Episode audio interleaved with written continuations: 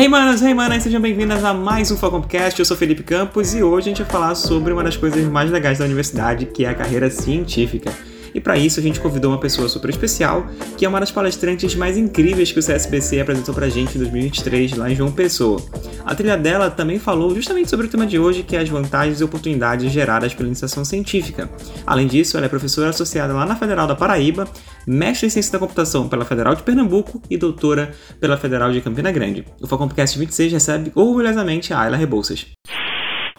Olá, pessoal. Muito obrigada aí pelo convite de estar fazendo parte aqui do podcast. É uma honra muito grande é, poder falar, poder compartilhar um pouquinho com outras pessoas, além das pessoas que estavam lá presentes no SBC, sobre, sobre essas oportunidades né, e vantagens de se fazer iniciação científica.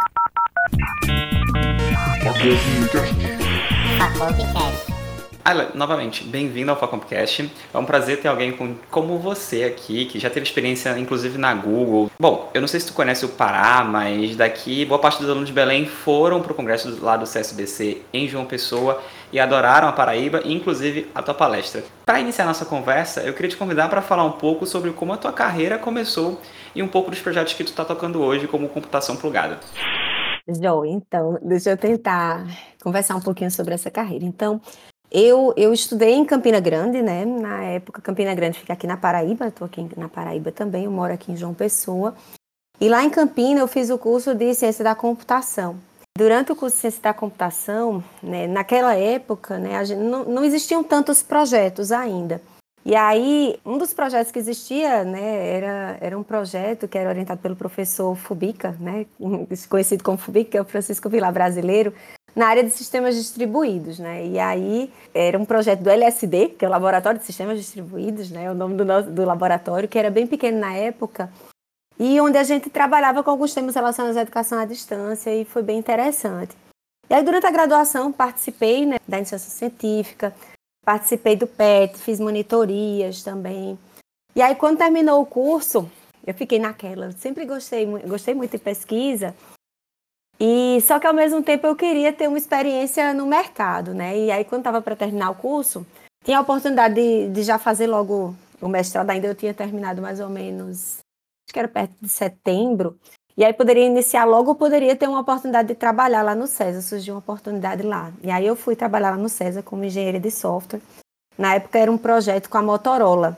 E foi bem legal, inclusive hoje na aula estava relembrando alguns momentos desse projeto, onde a gente vivia na prática um projeto baseado em programação extreme, né? Extreme Programming, XP, né? que era uma metodologia ágil que naquele tempo ainda estava começando, né? E que foi bem interessante, né? Onde eu aprendi muito a, a fazer aplicativos e tal. Só que eu sabia que eu queria fazer mestrado também, então passei um tempo trabalhando, mas não, mas eu vou me inscrever no mestrado. Aí me inscrevi na época em Campina, em Recife, né, o César, né, em Recife. Eu tinha saído de Campina Grande, fui para Recife, Pernambuco, e lá trabalhei no César, e aí eu disse, não, mas eu, eu quero fazer o mestrado. E aí eu me inscrevi em Recife, em Campina, e lá na UFPE, né, na época, é, quem, é, a pessoa com quem eu queria fazer mestrado era o professor Paulo Borba, na área de engenharia de software. E aí, Paulo, ele dizia, não, olha, eu só aceito orientandos, assim, que tenham dedicação exclusiva, né? Então, não podia trabalhar, né? Eu estava trabalhando no César como engenheira, mas para fazer o mestrado tinha que dedicar, dedicar exclusivamente. E aí eu disse, e, e, as pessoas falavam muito bem de Paulo, eu decidi, não, eu quero fazer, eu quero fazer o mestrado mesmo. Foi foi uma decisão muito legal, assim, aprofundei mais esse lado de pesquisa, né, mais ainda, que eu tinha praticado um pouquinho na graduação, mas no mestrado foi onde eu pude me aprofundar mais. Quando terminei o mestrado, muita gente já, já, já vai direto para o doutorado, né, muita gente lá fazia isso, inclusive né, alguns colegas mais próximos, né, que tinham entrado comigo, mas eu queria, eu disse, não, eu tenho que dar um tempinho. Eu gosto de pesquisa, mas eu queria dar um tempinho, eu queria trabalhar de novo. então, se a pessoa vai lá para pesquisa, eu vou lá para o trabalho. Beleza, aí eu queria trabalhar, e aí tinha uma oportunidade em Campina de novo, né? Então, que é onde minha família mora, onde meu namorado na época, que é meu atual esposo, também morava. E aí eu trabalhei, um projeto de pesquisa e desenvolvimento, também no LSD, que era com os professores é, Fubica e Valfredo, que era o Our Grid que era um projeto relacionado a grids computacionais, né, que são a, a cloud de hoje, né? E na época, assim, não era bem, não era minha área, minha área era engenharia de software, mas assim, eu acho que eu poderia contribuir com a engenharia de software lá e trabalhei como, era assistente de pesquisa que a gente chamava naquele tempo. Mas assim, era, era na verdade, minha função como a gente também estava usando XP lá, estava implantando na época uma metodologia ágil, eu era coach, né? Hoje em dia as pessoas não olham bem o coach, mas eu gostei muito de ser coach. Eu acho que foi uma experiência muito legal no sentido de acompanhar os times. E aí eu acompanhava muito alunos de mestrado, de graduação também, e trabalhava no desenvolvimento também, porque a gente implantava o sistema que era usado por, por diferentes laboratórios no Brasil, que era, que era esse sistema distribuído que era desenvolvido lá. E aí, assim, depois de ser coach, né, aí eu fui ser, eu, eu trabalhava como, no caso, assistente de pesquisa, e aí trabalhei também em outros projetos lá no LSD por um tempo. E aí surgiu aquela, ah, Ilha, você gosta de pesquisa, né? Você não quer fazer doutorado, não? Aí eu disse, é, eu quero. Eu, vou, eu não sei. Aí, não, eu quero. Né? Então, sempre fico naquela. Eu gosto de desenvolvimento, gosto de pesquisa, assim, ficava sempre um pé de um lado, um pé do outro. E aí, comecei a fazer doutorado lá em Campinas. E aí com Valfredo com Fubica, que eram os professores. E aí no meio do doutorado, aí chega Valfredo, vai-se embora, Valfredo era professor lá, e ele vai trabalhar na Google. E aí Valfredo diz, ah, aí quando eu estava lá fazendo meu doutorado, ainda tu não quer fazer estágio aqui na Google, não? Aí eu disse, Alfredo, não tô... assim, eu não sei se eu passo, né? Eu coloquei logo na cabeça, a gente vai com aquela mentalidade de que, não, é algo inalcançável, né? E aí eu disse, não, vou não, mas tente, tente, faça a entrevista, faça as entrevistas. Naquele tempo a entrevista era pelo telefone, para a gente programar pelo telefone. E a gente fazia assim, a mulher dizendo o código da gente. Então, assim, era algo bem intenso. Aí, assim, foi um processo bem longo de várias entrevistas, aí deu certo. E aí eu passei três meses lá no Vale do Silício, né? Morei lá em Mountain View, né? Que era a sede do quartel-general da Google, né? Naquele tempo. E assim, fui estagiária, né? Fui a estagiária, tinha muitas coisas assim, foi muito legal, foi uma experiência bem legal, né? Onde eu pude, assim, também, de novo, voltar um pouquinho mais para a prática, mas ao mesmo tempo aplicar coisas que eu estava pesquisando, né? No meu doutorado, que era na área de testes. E aí eu terminei, né? E quando terminei, aí, eu, aí ficou naquela, né? Você poderia fazer, às vezes, uma entrevista para tentar ser efetivado, né? Lá. Mas eu disse, não, eu quero voltar, eu quero voltar para o Brasil. Eu acho que eu, eu, eu, gosto, eu acho que eu gosto da academia, certo? Assim, eu acho que eu gosto, não. Eu tinha, eu tinha esse sentimento que era o que me atraía mais. E aí eu disse, não, qualquer coisa eu penso mais tarde sobre essa possibilidade de talvez voltar a trabalhar de novo. Concluí meu doutorado e na época eu abri um concurso para professor na UFPB.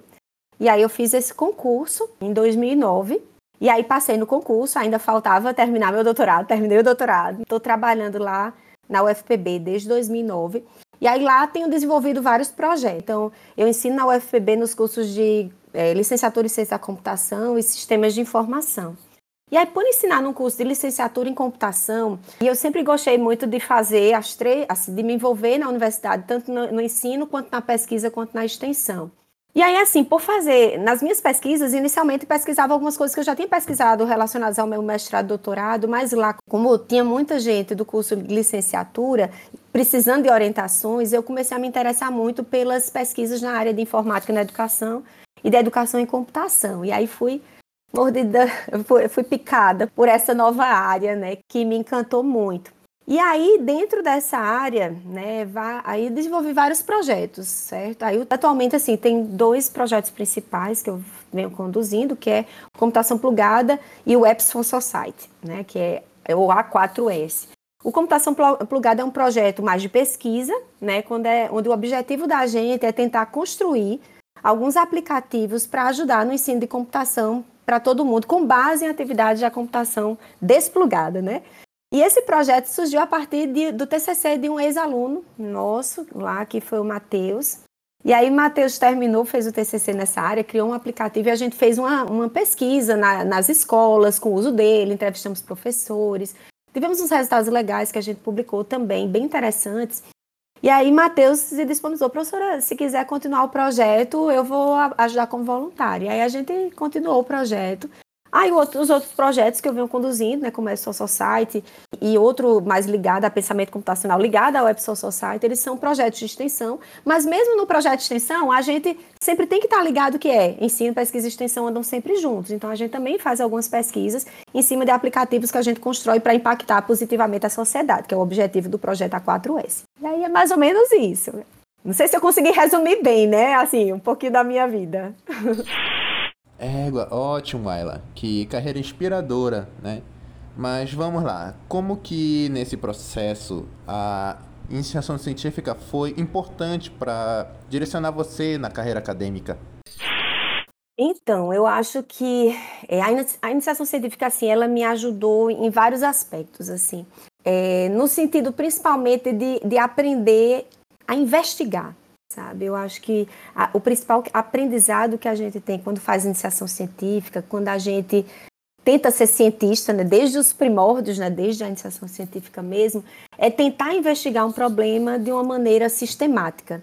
Né? A gente tentar mostrar, não é só mostrar, ah, vou construir um aplicativo legal, né? Não, eu vou construir um aplicativo legal, eu vou ver se com esse aplicativo eu consigo melhorar a educação. Ou então, ah, eu vou construir aqui uma solução para melhorar a forma como se testa, como se faz testes automáticos.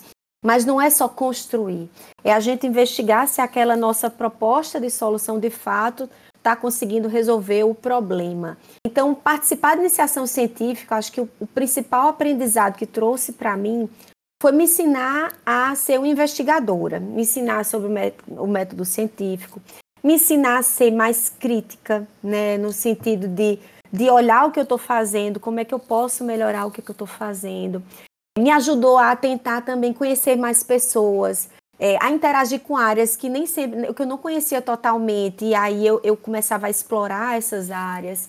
Ela me fez também interagir com outros pesquisadores, então de repente a gente às vezes na graduação, né, principalmente no começo, na época quando eu entrei, eu estava no terceiro período, né?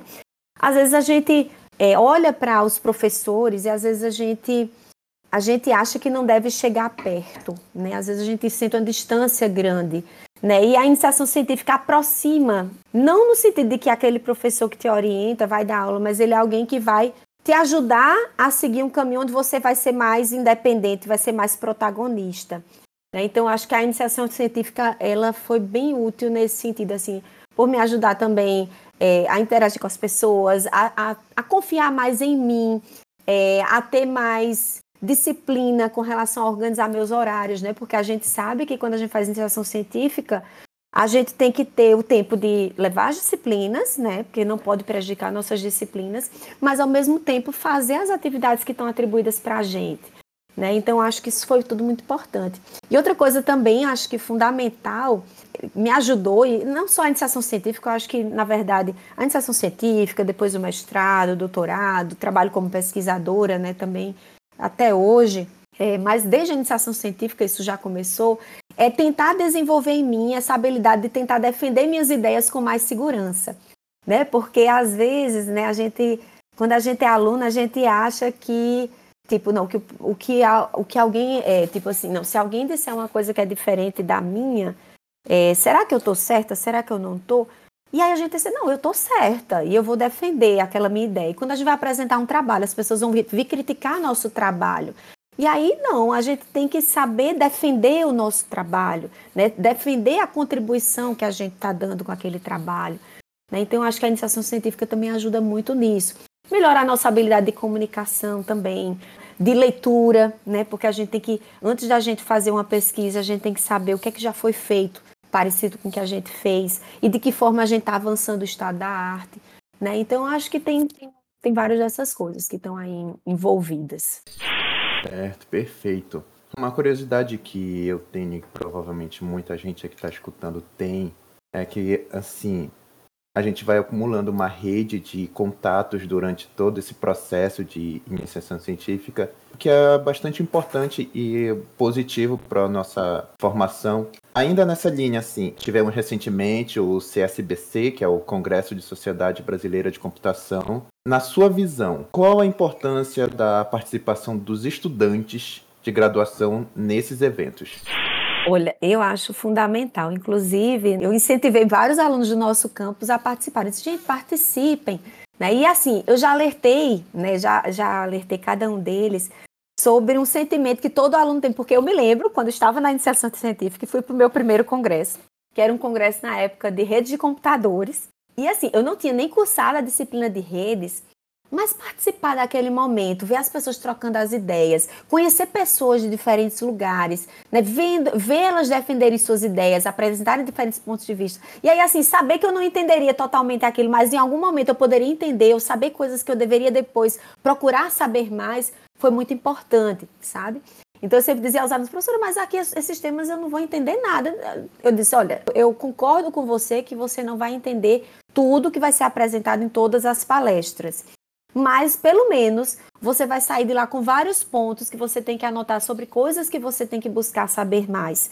Você vai sair, sair de lá com pessoas que você conheceu, né? Às vezes um estudante, às vezes outro professor. De repente você pode encontrar um professor que vai ser teu orientador lá naquela universidade do outro lado do Brasil, né? Então, assim, é muito importante, eu acho, para um aluno de graduação estar tá vivenciando, né, é, essa participação em eventos sabe? Eventos, tanto eventos científicos, mas também eventos de outras naturezas, como eventos de extensão também, né? Mas os científicos, eles vão dar esse amadurecimento maior, porque você vai ver o que há de mais, é, tipo, as pesquisas mais recentes na área, você vai conhecer muitas vezes os pesquisadores que estão pesquisando é, nos últimos tempos naquela área específica, que vão tentar trazer as principais contribuições que vão te ajudar né, e que vão trazer, né, aumentar a tua curiosidade sobre a área, né, vão te motivar mais a continuar no teu curso também. Eu acho que isso tudo é muito importante.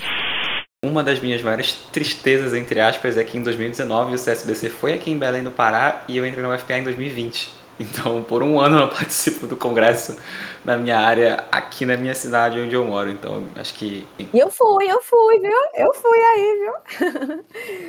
Foi muito legal. É, mas ah, aproveitando que, que, eu já comecei a falar de como eu entrei na faculdade, a tristeza de não ter participado do CSBC por aqui, uma das coisas que eu, quando comecei aqui na faculdade a ouvir, uma das primeiras coisas foi sobre a iniciação científica. E durante muitas conversas que a gente teve por aqui foi sobre que iniciação científica era para fazer só se eu quisesse ser professor ou pesquisador. E eu ouvi isso de muita gente, falou assim, ah, se tu não quiser ser pesquisador professor, procura a bolsa de extensão, procura a PROAD, que aqui na UFPA a gente tem, que é a bolsa de administração, procura um estágio por fora, mas IC não é talvez o que seja o caminho. Eu queria ouvir de alguém que já contou pra gente que participou de mestrado, doutorado e foi pra Google, muito por causa deles também, das suas conexões que tinha por lá, se de fato iniciação científica é só para quem quer ser pesquisador. Olha, eu tenho certeza que não certo? Muita gente vai dizer isso, inclusive, assim, eu vou ser até mais ousada. Não é todo mundo que concorda comigo, tá? Mas para mim, até o mestrado não é só para quem quer ser professor, não. Eu acho que é para sempre, eu acho fazer iniciação científica, fazer um mestrado, até fazer um doutorado também, é para quem quer melhorar sua habilidade de investigar problemas e de resolver problemas e de convencer as pessoas de que você sabe resolver o problema e, de, e da forma como você resolveu o seu problema, certo? E assim, é, aí você vai me dizer, não, Ela, mas aí você você virou professora, então é por isso que você fez iniciação científica. Eu conheço várias pessoas que fizeram iniciação científica, que fizeram inclusive mestrado, que fizeram inclusive doutorado, que não são professores, certo?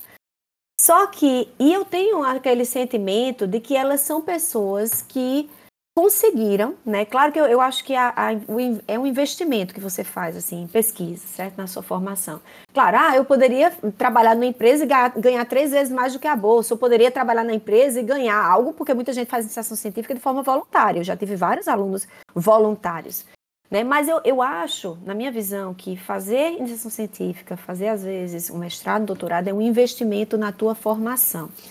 E numa formação mais sólida, né, onde você desenvolve várias competências né, e você consegue desenvolver sua habilidade de aprender. Né? O aprender a aprender né, é algo que, é claro, a universidade como um todo tem essa missão né, de fazer as pessoas aprenderem a aprender. Eu acredito muito nisso.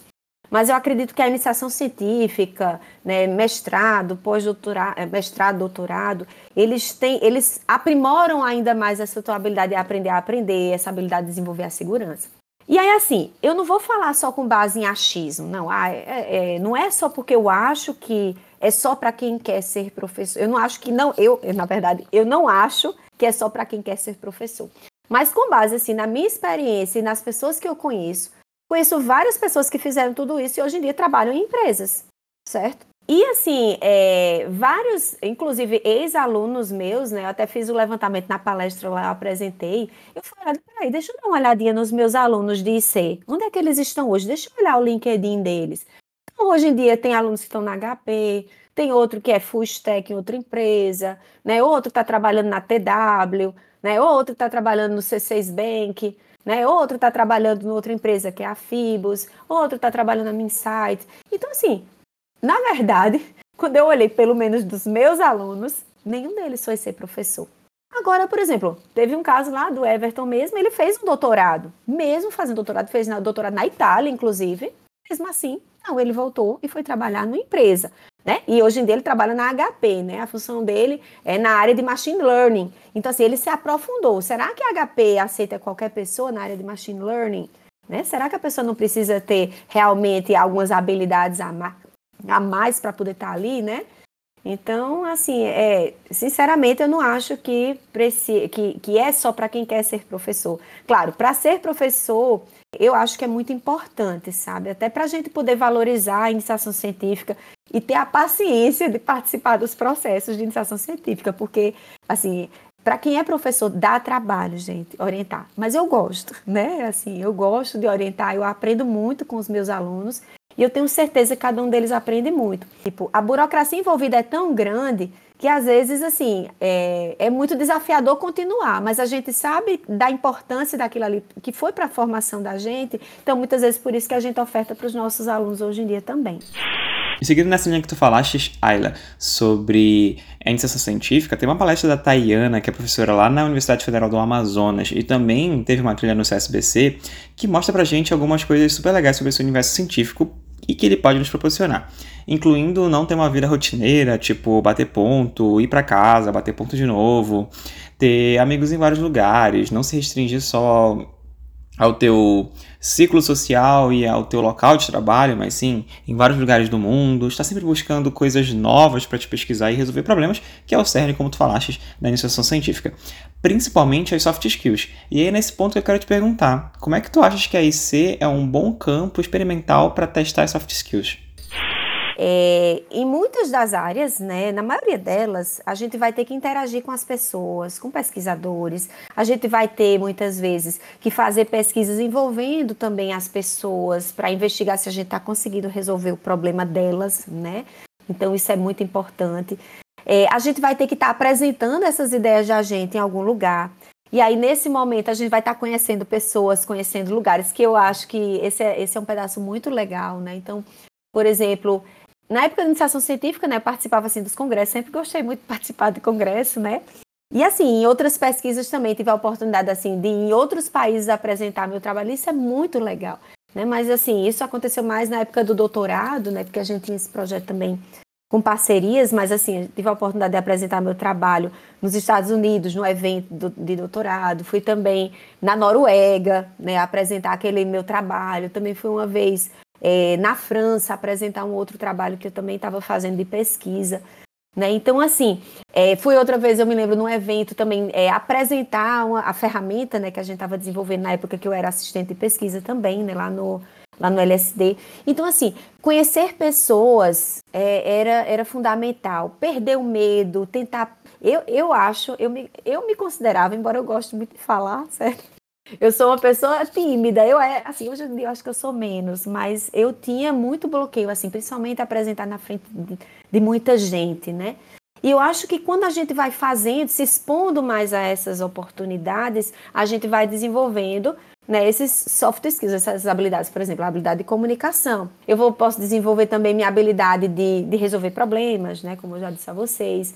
Eu vou estar desenvolvendo minha autoconfiança, né, porque, tipo, é como uma vez é, eu fui apresentar um trabalho, aí eu disse, rapaz, e se perguntarem alguma coisa que eu não sei, né? Aí eu, olha, provavelmente ninguém vai saber mais sobre o que você fez do que você, né? Porque você que fez. Né? Então a gente tem que ter a confiança no que a gente fez, em que conclusões a gente chegou, sem exagerar, né? Claro, indo até só, só até que ponto a gente investigou. Então, assim, a gente tem que desenvolver essa habilidade de confiar mais na gente se a gente não confia tem que desenvolver a habilidade de controlar mais a ansiedade, né? Que é algo, eu digo que é um mal da, que a gente tem aí, que tem se exacerbado mais e mais, e que a gente tem que aprender a controlar, porque realmente quando você chega lá e tem que apresentar isso e, e, só tem eu e, e, vai, e vai dar certo. Então essa atitude positiva, né, que também que é outra, é outra soft skill também interessante, você tem que desenvolver, né? Se você Achar que vai dar tudo sempre errado é complicado. Inclusive, eu me lembro agora até de um colega que disse: Rapaz, e se eu fizer meu experimento e o resultado for totalmente o contrário do que eu esperava? Aí você vai pensar: Não, pelo menos eu vou mostrar que não é correto fazer daquele jeito. Né? Então você vê o lado positivo de cada coisa, né? De cada coisa que você faz. Né? Como eu também estava lembrando outro dia que eu tive que estudar um negócio tão chato, tão chato, uma época, para uma pesquisa, que era, eu não vou nem dizer o que é, né? Vai que alguém gosta dessa área, mas eu tive que investigar. E aí, assim, quando pode foi. Falar, um dia... Pode falar, a gente adora fofoca, não, não vou. Vou falar, não. mas tem a ver com lógica, sabe? Que era. Eu vou falar o que era. Era TLA, que eu tive que aprender. Me disseram: olha, você tem que usar TLA no seu trabalho. E aí, eu, meu Deus, o que é TLA? Temporal Logic of Actions. Ah, ok, beleza, o que é isso? Aí eu disse, ah, eu vou ter que aprender, não sabia nada. A pessoa que sugeriu também não conhecia, mas olha, eu vou, mas eu estudo contigo. Ai, beleza, bora. E assim, eu estudava. E aquilo ali, assim, tinha hora que me fazia mal, mas eu, eu persistia. Então, assim, eu acho que desenvolve aquela habilidade de resiliência, de você aguentar, fazer coisas mesmo algo muito chato. Né? E aí, beleza, terminei, fiz meus teoremas, provei meus teoremas. E aí eu fiquei pensando, meu Deus, mas isso aí serviu para quê? Aí quando foi um dia, um belo dia, fui chamada para uma banca, onde nessa banca tinha uma parte lógica super carregada. Que aí eu olhei, quando eu olhei para lá, eu disse, aí eu olhei, rapaz, lembra aquilo que eu estudei lá no TLA. Então, aquilo que eu aprendi lá me facilitou, facilitou minha compreensão desse trabalho que eu estou analisando agora. Então, assim, tentar ver até o lado positivo em tudo que a gente tem que aprender, em todas as tarefas que vão sendo atribuídas para a gente, isso também foi uma coisa importante. Aprender a gerir o tempo, que eu acho que isso é uma grande dificuldade de muitos alunos na graduação. Né? Por quê? Porque, assim, quando a gente vem da escola, o tempo da gente é mais organizado e às vezes tudo já está muito pré-definido. E na universidade, você tem que organizar seu tempo, você tem que saber que você não pode estudar só cálculo, só programação, fazer só seu projeto de IC e esquecer do restante das coisas. Você tem que aprender a gerir gerir seu, tempo de forma que você consiga conduzir suas várias atividades e sua vida, né? Sua vida também, né? Porque você tem que lembrar que você é um ser humano, você tem que viver, você tem que descansar, se divertir, isso também faz parte. Tá? Então, assim, eu acho que participar da iniciação científica e, e de pesquisa, né? De, de ser, tentar se envolver em pesquisa ajuda a gente também a aprender a gerir o tempo da gente. E também outra coisa super importante relacionada a soft skills é como é que a gente suporta críticas, né? É, às vezes também, né, a gente entra na iniciação científica muitas vezes por muitas pessoas são selecionadas às vezes por serem alunos dedicados. E aí esses alunos dedicados muitas vezes assim só tiraram notas boas às vezes na vida, né? E às vezes nunca receberam uma crítica porque, assim, às vezes a crítica é como se fosse uma nota baixa, e talvez você nunca tenha tirado muitas notas baixas na vida. Só que fazer pesquisa é receber críticas, porque você tem que saber. Quando você vai para uma banca né, e vai apresentar o seu trabalho, ou quando você vai num congresso apresentar seu trabalho, ou quando você vai na semana de iniciação científica, né, que os alunos, é, da qual os alunos têm que participar, você vai apresentar seu trabalho, as outras pessoas que vão lá assistir da sua banca estão lá para criticar. Né? E essa crítica, né, se ela for feita, de, e ela tem que ser feita, né, eu defendo muito isso, de forma construtiva, ela vai te ajudar a fazer um trabalho melhor ainda. Então, e a gente tem que aprender a receber crítica. E aí, no sentido de que quando eu recebo a crítica, não é que meu trabalho está terrível, ah, não, é um absurdo, vou chorar. Não, não é isso. É no sentido de ver, peraí, beleza, o que é que eu posso melhorar para que meu trabalho fique mais legal ainda? Então a gente se abre mais às críticas, a gente suporta mais as críticas e a gente quer ser criticado. Né? Claro que no, come no começo dói muito, tá? No começo, às vezes, assim, e principalmente quando, a, quando essa crítica não é, não é construtiva, quando ela é colocada de uma forma não muito educada, né? Isso, isso acontece, né? Eu já vou avisando, às vezes acontece. Né? Às vezes um revisor, uma revisora, ou alguém que está na banca da gente, pode não estar tá num dia legal, né? E de repente né, a gente pode é, receber uma crítica de uma forma não, não interessante. Mas a gente, até nesses momentos, a gente tem que extrair o que foi bom. Não, eu vou. O que, foi bom do que ela. Ah, realmente, eu vou olhar isso daqui vou tentar melhorar esse ponto. É como eu lembro muito na, é, no meu mestrado com o professor Paulo, não sei se ele vai lembrar isso, professor Paulo Borba. E aí, uma vez a gente mandou um artigo e esse artigo foi rejeitado, na primeira vez que a gente mandou. E aí eles disseram, olha, não está claro isso. E aí, assim, como eu não sabia suportar críticas, eu disse, claro que tá, olha aqui, Paulo, eu expliquei isso aqui, não sei o que. Olha, se alguém achou que não, alguém achou que não. Então, como é que a gente pode deixar mais claro? Tá aí, eu concordo contigo, tá aí. se para a pessoa não ficou claro, então vamos tentar falar antes. Vamos tentar deixar isso mais explícito. Então, é, é, a gente saber suportar essas críticas e a gente extrair o melhor dessas críticas é importante, certo? Eu acho que também, deixa eu ver outros softwares que eu também acho que, que eu acho importante, também relacionado a críticas, né? É essa questão de lidar com pressão, né? Então, assim, é, lidar com pesquisa, com iniciação científica, é lidar com deadlines, né? Então, deadlines, né? Prazos, prazos às vezes que surgem do nada. Então, por exemplo, essa semana, né, aí os alunos tinham que escrever um artigo, porque está chamado até, até, até domingo. Então, pronto, a gente tem que escrever até domingo e tem que terminar, tá, tá, tá, e, e construir alguma coisa naquele tempo, às vezes curto, né? Ou então, é, lidar com a pressão não só nessa dessa questão dos prazos, né, mas também a questão de, eita, de apresentar numa semana de iniciação científica, de apresentar num evento. Assim, participar de um momento como esse é um momento onde você tem que aprender a lidar com pressão também, sabe? Eu acho que soft skills, assim, claro, tem várias coisas. Sim, outro, tem outro muito importante que eu não posso esquecer. Tem outro soft skill muito importante que a gente desenvolve quando a gente trabalha com pesquisa, que é a habilidade de trabalhar em equipe. Porque ninguém faz pesquisa sozinho, certo? Ninguém faz pesquisa sozinho. Então, quando a gente vai fazer um trabalho, né, é muito importante a gente saber sincronizar as atividades, né? Então, quem está fazendo cada pedaço, quando a gente vai escrever até um artigo junto, então de repente tem uma forma, você fala de uma forma, outra pessoa fala de outra forma, e como é que a gente entra num consenso para escrevermos algo onde vai, vai o nome de nós dois, né, ou nós três, ou nós quatro, dependendo de quantos autores tem aquele artigo. Né? Então, aprender a trabalhar em equipe é importantíssimo e é algo que a gente também aprende na iniciação científica. Quando esse projeto de iniciação científica envolve também desenvolvimento, então você é, esse trabalho em equipe acontece de uma forma ainda mais ampla, muitas vezes, né? Porque você tem pessoas que, que vão, às vezes, desenvolver um software de forma diferente, cada um tem seu jeito, um concorda com uma coisa, outro não, e aí a gente tem que aprender é, a lidar com essas divergências e a tentar fazer algo melhor, né? Então, eu acho que, que trabalhar em equipe também é uma coisa que a gente consegue desenvolver bastante na iniciação científica.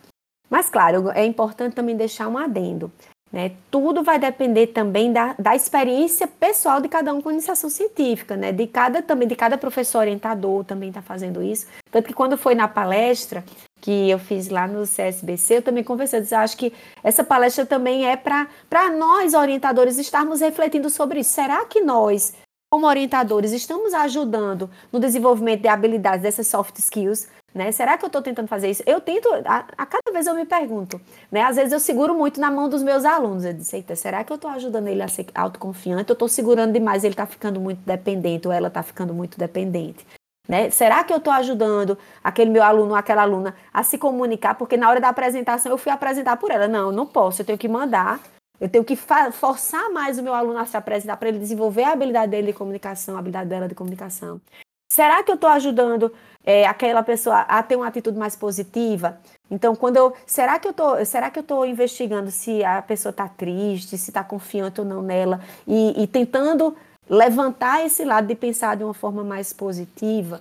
Né? Então, será que eu estou colocando meus alunos para realmente trabalhar em equipe ou cada um está fazendo o seu realmente de forma mais isolada? Eu não estou desenvolvendo a habilidade de trabalhar em equipe. Então, assim, eu acho que isso é algo que pode, tudo isso, como eu disse a você, pode ser desenvolvido. Mas vai depender muito de cada estudante e de cada professor, professora, orientador, orientadora, certo? E, além disso, ainda tem as soft skills, né, que tu falaste que são bem importantes, essas habilidades que não são técnicas, não são simplesmente ensinadas pela universidade, mas são importantes lá para frente, mesmo que tu não queira seguir a carreira acadêmica, elas são bem importantes para te poder trabalhar em grupo e fazer um ambiente de trabalho bem legal. E é nesse sentido que eu quero te perguntar, Ayla, sobre dicas para os alunos que estão ouvindo a gente para caminhar sobre orientação e aproveitar ao máximo da iniciação científica. Bem, eu acho que as principais dicas né, que eu dou para qualquer aluno, né, que está, o aluna que está entrando na graduação, é tentar conhecer os projetos de iniciação científica que existem, né? Porque muitas vezes né, você entra por acaso no projeto de iniciação científica. Eu entrei por acaso, esse pedaço eu não encontrei ainda, mas eu entrei por acaso graças a um colega conversando no laboratório sobre esse projeto e eu fui fazer lá a entrevista de gaiata. Né? Mas foi graças a essa, essa conversa no laboratório sobre isso que eu fui descobrir certo? Sobre esse projeto. E hoje em dia, né, antigamente, a gente às vezes sabia por uma conversa de corredor. Mas hoje em dia, os projetos de iniciação científica em geral, eles ficam é, não sei como está como tá na universidade de vocês, né? Mas assim, muitas universidades que usam sistemas como SIGA você tem como acessar os projetos de iniciação científica que estão sendo executados. Então, tente conhecer os projetos que existem. Né? Tente conversar com alunos e professores envolvidos nesse projeto. Né? Tente conversar com o professor, de repente, com, sobre uma ideia de como fazer no ano que vem aquele projeto. Né? E se você já está no projeto, né, eu acho que é a principal é, sugestão que eu dou para poder tirar proveito de, desse projeto de iniciação científica é vista a camisa do seu projeto. Né? Eu acho que uma coisa importante que eu sempre converso com os meus alunos né, que participam de projetos comigo é que a iniciação científica ou projetos, de maneira geral, que a gente participa na graduação, é uma, é uma oportunidade da gente desenvolver né, esse nosso protagonismo. Né? Eu, tá, eu até comento com eles, eu digo assim, olha, eu não vou estar tá aqui, né, vendo, vou olhar aqui, ó, fulano, você não está fazendo seu trabalho, não, ciclano, você não está fazendo. Não, eu não quero estar tá aqui para cobrar. Eu sei que às vezes eu vou ter que fazer isso, espero não ter que fazer isso. Mas participar da iniciação científica com êxito é você ver que a iniciação científica, por mais que o professor colabore nesse processo, ela é algo do aluno ou da aluna e que vai levar ao crescimento do aluno da aluna. Então ele ou ela tem que ser o mais preocupado em fazer com que aquele plano aconteça, né, de fazer com que com que aquele trabalho possa ser o melhor possível. E claro, está precisando de ajuda, pede socorro ao professor, à professora, conversa com os colegas. Não pode ser só na época do relatório, depois de um ano do projeto, eita, agora eu tenho que fazer o relatório. Ah, mas desde, tipo, quatro meses atrás eu já sabia que ia dar tudo errado, e aí eu não falei nada com o meu professor, com o meu orientador. Eu disse, eita, agora Agora diz. Mas eu sei, quando já está perto da época do relatório, vai ser, você vai ter que relatar o que você fez, né? Aquele momento. Então, assim, a dica que eu dou é: você já está na iniciação científica, tem algum problema? Tenta conversar com o professor, professor, estou com um problema nesse início, a gente pode conversar? Eu sei que às vezes o professor, peraí, que eu estou muito cheio, vou viajar essa semana. pode acontecer às vezes isso, mas não, olha, fica cobrando, né? Fica no pé às vezes, assim, ah, pode ser na semana que vem? Em que horário, né? Tentar conversar, então, de repente, professor, eu posso, tem alguém que o senhor indica, ou a senhora indica, professora, que a gente, com quem a gente possa conversar para a gente poder é, resolver esse problema que a gente está tendo, para a gente poder fazer essa pesquisa de uma forma melhor, de uma forma mais interessante, né? Eu acho isso super interessante. E também no sentido de, é, eu já vi várias pessoas fazendo isso, né? Eu também gosto muito de fazer isso, é o seguinte, é, quando a gente está fazendo uma pesquisa, né, faz parte da pesquisa a gente procurar saber o que já existe sobre aquilo, e aí tem vários artigos publicados aí, nacionais, internacionais. Então, às vezes, assim, a gente é, tem o receio de mandar uma mensagem para o autor ou autora daquele artigo. Quando a gente, o trabalho da gente tem a ver com o trabalho de alguém, certo? Que publicou um artigo. Só que é, na pesquisa, isso faz parte. Então, uma dica que eu dou é, rapaz, eu estou na dúvida, eu, eu acho que o meu trabalho tem uma relação com esse, e eu tenho uma dúvida sobre esse trabalho dessa pessoa. Não hesite também em entrar em contato com outros pesquisadores sobre isso. Eu tenho certeza, eu particularmente fico muito feliz quando algumas pessoas entram em contato comigo para saber algum detalhe sobre alguma pesquisa, sobre o andamento de alguma pesquisa que eu já fiz, então, isso, isso faz parte do processo e, e, os autores, né, quando a gente publica algo, a gente quer justamente que aquela pesquisa possa ser continuada, que ela possa servir também para outras pesquisas. Então, assim, eu acho que uma das principais dicas é, tipo, assuma, vista a camisa e veja que, que aquela pesquisa é sua, torne dela sua. Ela não é a pesquisa do seu professor, da sua professora. Essa pesquisa é sua. Aproveite esse momento para desenvolver o máximo de soft skills que você puder desenvolver. Né? Entre em contato com outros pesquisadores, seja em eventos, seja mandando um e-mail para o contato daquele pesquisador, daquela pesquisadora. Se ele não responder, tudo bem, mas você tentou, né? Ou então, de repente, tem vários outros que você pode também entrar em contato para poder engrandecer teu trabalho, né? E outra, acho, acho que também outra coisa muito importante. Desenvolva um relacionamento legal com o seu orientador, com sua orientadora. Né? Não veja ele ou ela como aquela pessoa de quem você tem que se esconder porque você não fez algo ou tal.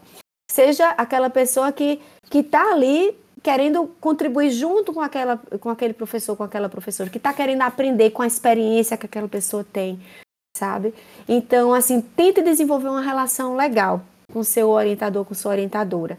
Né? Eu tenho um carinho muito grande por meus ex-orientadores, eu acredito, assim, que é, eu, eu, eu só eu acho que o que eu consigo fazer hoje e como eu conduzo minhas orientações é muito pelo exemplo que eu recebi em vários aspectos, né? Em vários aspectos, sobre como estudar muitas vezes, sobre como conversar, sobre como aprender, né? Então, assim, aproveita ao máximo, tem uma relação legal, tenta ter uma relação legal com seu professor, sua professora de iniciação científica. E se ainda não tem, tenta identificar alguém com quem você pode fazer uma pesquisa legal. E converse com essa pessoa, não tenha, não tenha medo de chegar perto. Na pior das hipóteses, você vai receber um não, porque a pessoa às vezes pode estar cheia ou não, ou porque talvez não tenha interesse naquela área naquele momento.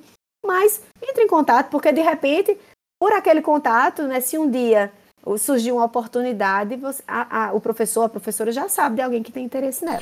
Ayla, Infelizmente, esse é o final do nosso episódio. Eu adorei a nossa conversa. Tipo, ela é muito legal. É, o teu sotaque é maravilhoso. A tua palestra, com certeza, foi maravilhosa lá em João Pessoa.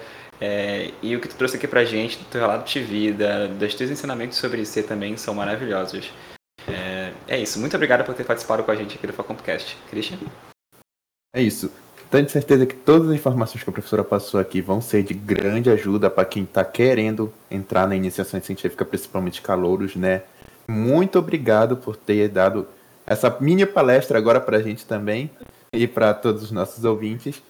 E eu também amei seu sotaque, tá? Obrigada, gente. É, meu sotaque aqui é, é carregado, eu sei disso. Eu gostei. E, e, eu também gostei muito do sotaque do Pará quando eu fui para aí, viu? Eu fui para Santarém recentemente, foi muito legal também. E engraçado que Belém e Santarém também tem os sotaques, cada um também característico. E também achei muito legal. Gostei muito dessa conversa aqui com vocês, as perguntas que vocês fizeram também, dessa troca da gente. Espero que essa conversa possa motivar né, outras pessoas a buscar a iniciação científica, e também a, a, tentarem ver onde é que querem chegar, né? Então eu até terminei a palestra, né? já que isso aqui, como você estava dizendo, é uma mini palestra. É uma pocket né? palestra. Um das... É uma pocket palestra, né? Então, tentando relembrar até um pouquinho de uma das mensagens que eu deixei lá, foi até a mensagem final. Tem uma frase, né, que diz assim: todos os caminhos estão errados quando você não sabe onde quer chegar. Né? Então, se você quer realmente ser uma pessoa que desenvolveu várias dessas habilidades, né? Então, tipo, sabe onde você quer chegar? Assim, ah, eu quero, eu quero realmente melhorar minha habilidade de comunicação, eu quero melhorar minha habilidade de resolver problemas, eu quero, é, sei lá, trabalhar numa grande empresa também pode ser um caminho. E aí você olha, ó, tem várias pessoas que trabalham nessas grandes empresas, que melhoraram essas habilidades e que passaram, por exemplo, pela iniciação científica para conseguirem fazer isso. Então, eu espero que um pouquinho do que eu falei aqui possa inspirar né, vocês a, a procurarem né, um caminho né, para vocês, né, e principalmente assim um caminho focado nessas habilidades, nessas competências que a gente tem que desenvolver na nossa vida profissional, que vão além das competências técnicas também. Obrigada aí, brigadão pelo convite. Fiquei muito feliz de participar aqui dessa conversa com vocês. É isso então. O Facompcast é uma produção em áudio de professores e alunos aqui da Faculdade de Computação da UFPA em Belém e tem trabalhos meus na roteirização e edição do episódio. A apresentação também é minha com o Christian de Jesus, que também cuida das nossas redes sociais. Revisão final é do professor Vitor Hugo Santiago, que também é o diretor da nossa faculdade. Não esqueça de nos seguir nas redes sociais, arroba Facompcast no Instagram e Twitter. Eu não vou chamar o Twitter de X, Elon Musk que o chore. Eu te vejo em breve em um novo e inédito Facompcast. Até lá!